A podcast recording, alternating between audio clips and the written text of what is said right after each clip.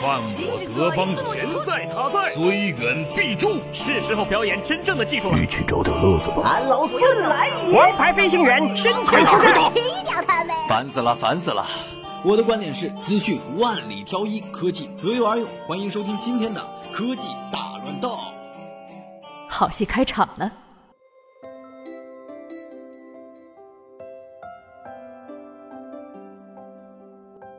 小霸王学习机曾作为八零九零后儿时的神器，是一代人的青春。时隔多年，小霸王打算再度开发学习领域，不过不再是学习机，而是学习手机。小霸王手机有黑白两个配色，正面采用了与三星手机相类似的扁圆形按键，背面则是 iPhone 7 Plus 类似的双摄像头。具体配置暂时未知。作为主打学习的手机，内置小霸王学习宝，可通过摄像头拍摄题目，提交在线分析，进而回传相关问题以及解题步骤进行解答。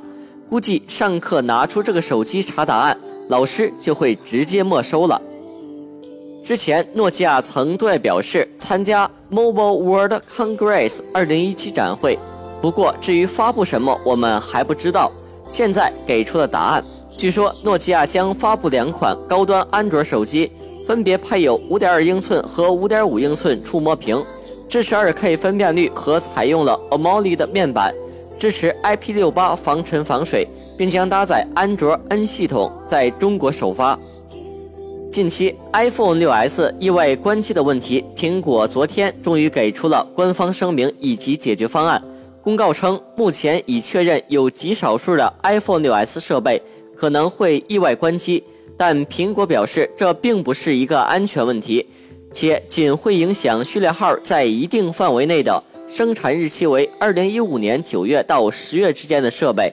如果遇到这个问题，用户可以前往一家 Apple Store 零售店或 Apple 授权服务提供商，技术人员会检查用户设备的序列号，以确认是否符合免费更换电池的条件。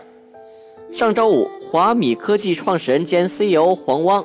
发微博透露，已经向部分小米手环二用户小范围推送来电汉字显示。现在好消息来了，小米手环二汉字来电显示已经面向所有用户推送，安卓、iOS 用户均已支持。